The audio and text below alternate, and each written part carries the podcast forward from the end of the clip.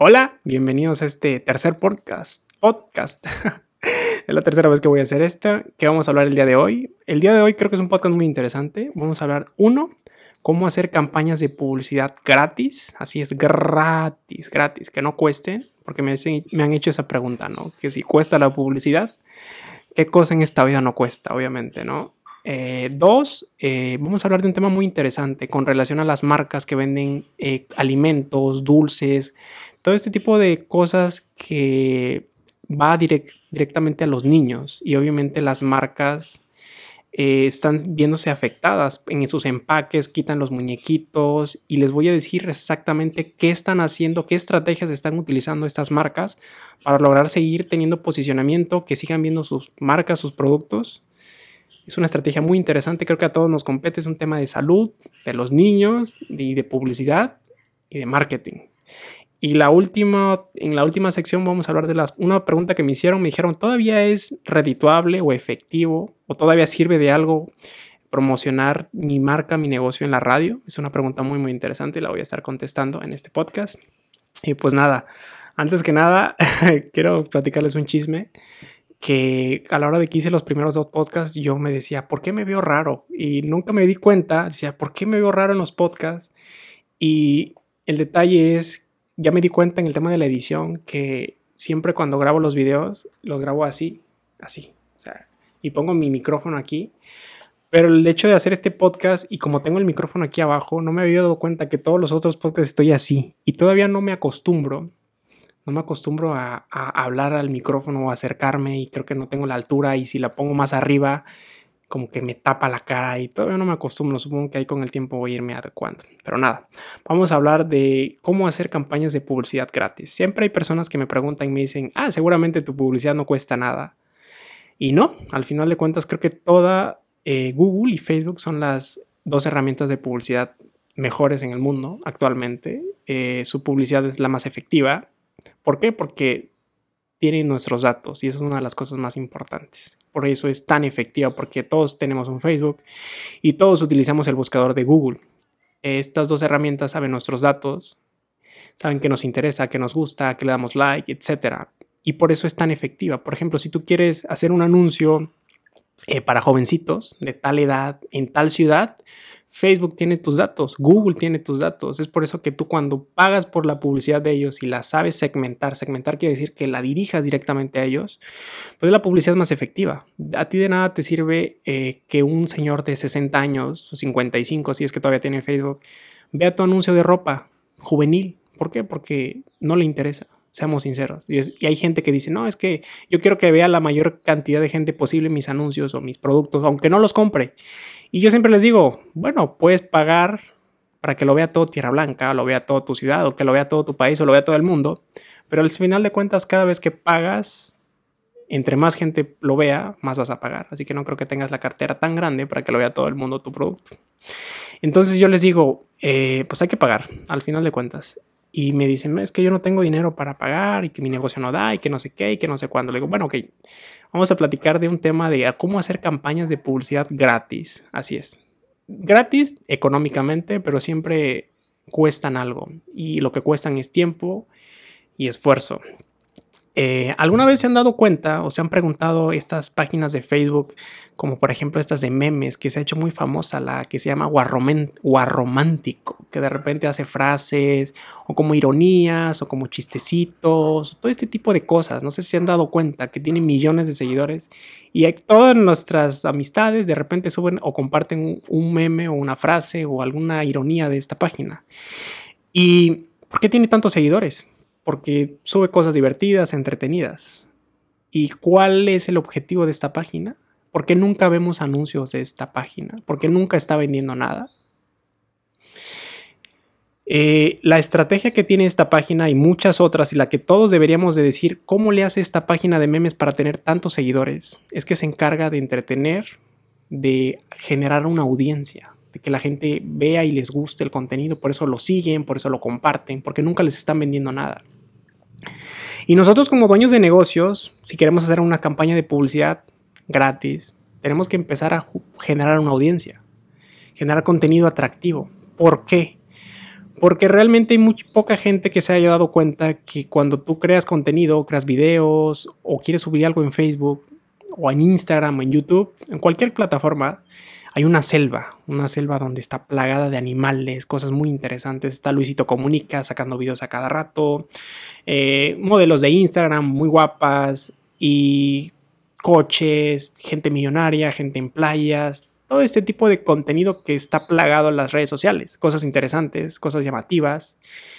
Entonces nosotros vamos a entrar a esa selva como dueños de negocios y si nosotros queremos sobrevivir en esa selva o que nos pelen, que nos, que nos volteen a ver como dueños de negocio nuestros productos, pues no podemos llegarles a esa selva y decir, pues tengo tres fotos de mis zapatos y ya, ¿no? No. Tenemos que mostrar algo entretenido. Y eso es lo que hace esta página, esta de Guarromántico. Se dedica a, a generar audiencia y nosotros jamás vemos anuncios de esa página. ¿Por qué? Porque las marcas, los negocios de ciertas ciudades de México le pagan directamente a esta marca que tienen una tienda en la Ciudad de México, por así decirlo. Entonces le pagan agua romántico y esta página dice, ok, le voy a mostrar tu anuncio de tu tienda a, a ti que vives en la Ciudad de México, que sigues mi página para que veas este anuncio. Es por eso que nosotros vivimos en otros estados, en otras ciudades y jamás nos interrumpen los anuncios de War Romántico, pero de eso vive esta página, de la publicidad, de los negocios. Y nosotros como dueños de negocios tenemos que pensar no solamente en mostrar nuestros productos todo el tiempo, porque si tú estás vendiendo todo el tiempo, ojo, regla general, que se la tatúen en la frente. Ojalá que alguien se acuerde de esta frase. Cada vez, tatúatelo en la frente, lo que voy a decir ahora. Cada vez que tú ofreces algo o estás vendiendo, estás chingando a la gente. Así literalmente. No puedo encontrar una palabra más amable para decirlo. Cada vez que tú estás molestando a la gente. Cada vez que tú ofreces un producto lo estás molestando, molestando, molestando, molestando. Y a nadie nos gusta que nos moleste, que nos estén chingando con publicidad. Entonces, ¿qué es lo que tenemos que hacer, David? ¿Cómo hago, cómo hago publicidad gratis? Exactamente, tienes que generar contenido, contenido que le interese a la gente, que le llame la atención y no solamente a la gente, a tu cliente potencial. Tienes que buscar, ok, yo tengo clientes jovencitos de 15 a 20 años, ¿qué es lo que quieren ver estos jovencitos? Desde ahí tienes que partir. Bueno, los jovencitos de 15 a 20 años les gusta ver este tipo de cosas, este tipo de contenido, entonces tú dices, tengo que mostrar ese tipo de contenido en una red social para que esos jovencitos vengan, me sigan, estén al pendiente. Y de uno de cada 10 publicaciones que subas a esta página, de repente muestras, ah, mira, vendo zapatos.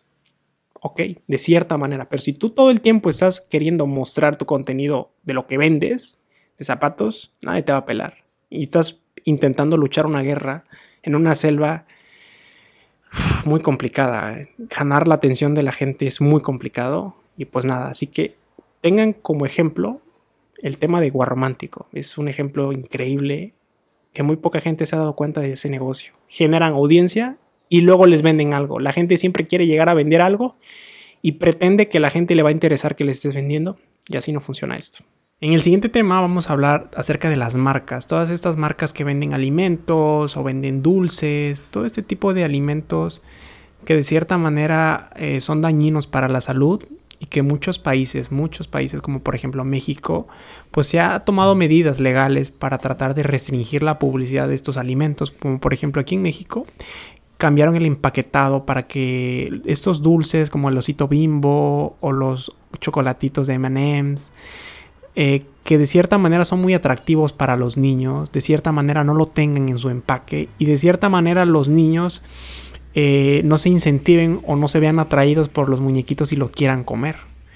Y algo muy interesante porque mucha gente de mi edad, ya más adulta, cuando cambiaron los empaquetados o quitaron los, etiquetados del tigre toño en los ocaritas y todo este tipo de marcas, siempre decimos, ay no, pero no sé qué ganan quitando los, los muñequitos estos, ¿no? ¿Por qué si a mí me gustaban?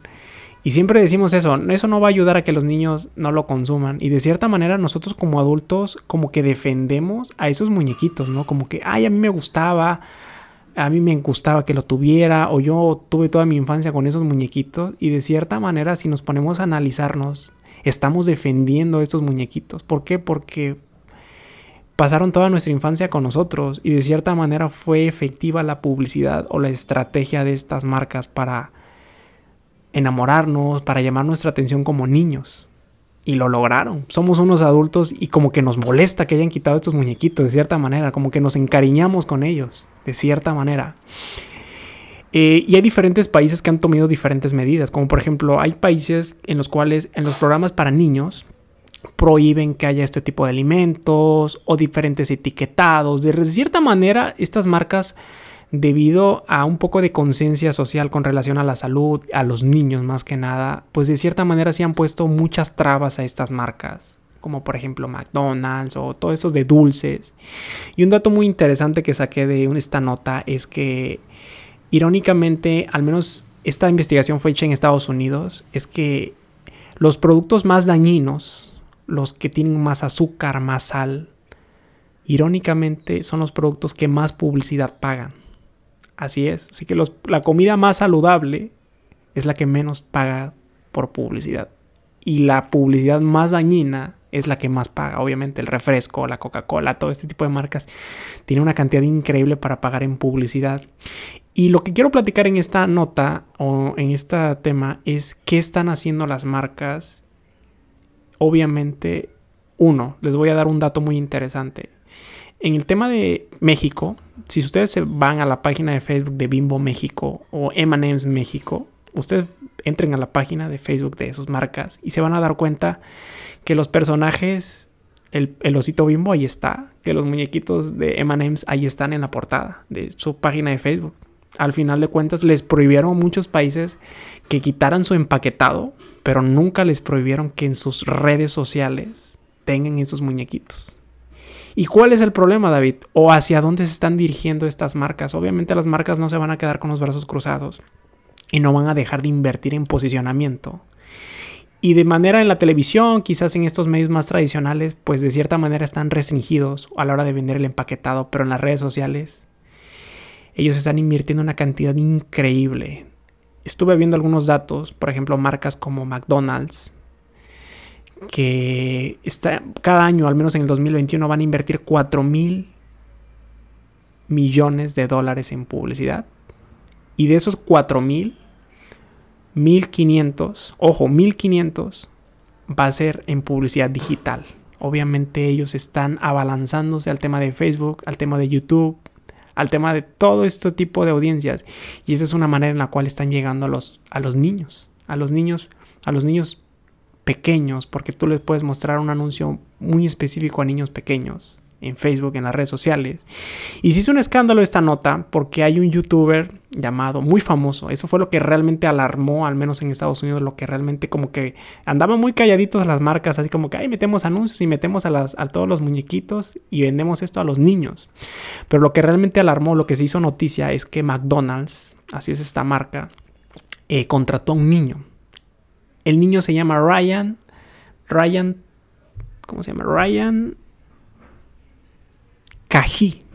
Para las personas que no lo conozcan, él es el youtuber mejor pagado en el mundo. Es un niño que tenía, bueno, tiene un canal que se llama Ryan Review Toys. Un niño de creo que de 6, 5, 5, 6 años empezó a crear contenido en YouTube y se hizo viral. El niño lo único que hacía cuando empezó era que empezaba a abrir cajas de juguetes. Obviamente la rompió. Tiene 30 millones de suscriptores en YouTube y tiene una audiencia increíblemente fiel, que son niños. Y entonces las marcas como McDonald's empezaron a acercársele a él y empezaron a decir, mira, promociona este juguete de McDonald's, promociona este tipo de, de, comida, este tipo de alimentos. Y de cierta manera, al menos en Estados Unidos, como que sí están un poquito, un poco más preocupados, ¿no? Así como que, oye, ojo ahí. Y de cierta manera no le pueden hacer nada al niño, al final de cuentas. Y lo más triste o el dato más interesante es que este niño tiene nueve años y le vende publicidad o le da publicidad a otros niños de su misma edad. ¿Y qué pasa? Que cuando tú le muestras publicidad a un niño, el niño no, no puede identificar, no sabe que es un anuncio, no sabe que es dañino, solamente ve a su otro niño que le está ofreciendo de cierta manera entretenida un juguete o algo y atrás está el logo de McDonald's. Y es un peligro totalmente. De, de, cierta manera las redes sociales creo que para los niños muy pequeños es un peligro, pero el tema de que nosotros estemos viendo esta clase de notas quiere decir que las marcas están abalanzándose a los medios digitales. Y realmente no hay una ley, al menos en México ni en ningún otro país, que le prohíba a Facebook publicitar a todo tipo de, de comida chatarra o poner el, el, muñequito del osito bimbo. No hay una ley que lo impida. Y creo que como papás, como sociedad, tenemos que echar un ojo ahí, ¿no? ¿Qué están viendo los niños en las redes sociales? Y un dato escalofriante, me parece un dato escalofriante en Estados Unidos, decían que el tema de la publicidad. Decían que un niño, allá en Estados Unidos cumplen la mayoría de edad a los 21 años. Decían que un niño, cuando cumplía los 21 años o tenía su mayoría de edad, había sido impactado. Me refiero a impactado que había visto anuncios de publicidad de estas marcas como Coca-Cola, McDonald's, al menos un millón de veces. Un millón de veces a lo largo de su niñez. ¿Qué quiere decir? Que cuando un joven cumple 21 años y es mayor de edad en Estados Unidos, ha visto alrededor de un millón de anuncios de publicidad de estas marcas como Coca-Cola, McDonald's, en, películas, en banners, en todo tipo de lugares. Y de cierta manera cuando ellos son adultos, ya traen el chip de que conocen a la marca, la quieren o tienen cierta fidelidad. Y es un peligro como de cierta manera, ¿no? Porque estás cambiando los hábitos alimenticios de los niños. O que se encariñen con la marca a pesar de que los haga daño. Me parece una nota muy muy interesante y vamos a ver qué pasa con el tema de las leyes, del tema de Facebook, el tema de las marcas. Pero creo que la responsabilidad al final de cuentas de la alimentación es de los padres, ¿no? Al final de cuentas nosotros somos responsables de, de lo que coman y cómo se eduquen. La última sección, vamos a hablar, me hicieron unas preguntas muy interesantes. La primera es, ¿crees que sea efectivo todavía pagar por anuncios en la radio? Eh, pues la verdad es, partiendo del tema de quién es tu audiencia, creo que es lo primero que tenemos que ver. ¿Quién es tu audiencia, no? Si tu audiencia quizás sea gente mucho, muy mayor, que no tiene redes sociales, o amas de casa que ponen el radio, que haya algún programa de radio que sea interesante, que tenga mucha audiencia, creo que eso es lo más importante, no tanto el medio, sino la audiencia. Si hay un programa de radio que tenga mucha audiencia y que su audiencia sea muy fiel a ese programa de radio, no dudo que un anuncio en ese programa de radio, estando bien pensado, ¿no? Así como que un anuncio de radio en el cual se le habla a madres solteras o a señoras mayores, de cierta manera, pero realmente seamos sinceros, el radio está todo el tiempo perdiendo audiencia y realmente veo muy poco efectivo esta publicidad. Creo que ya es un tema muy tradicional. La verdad no lo recomendaría, sinceramente.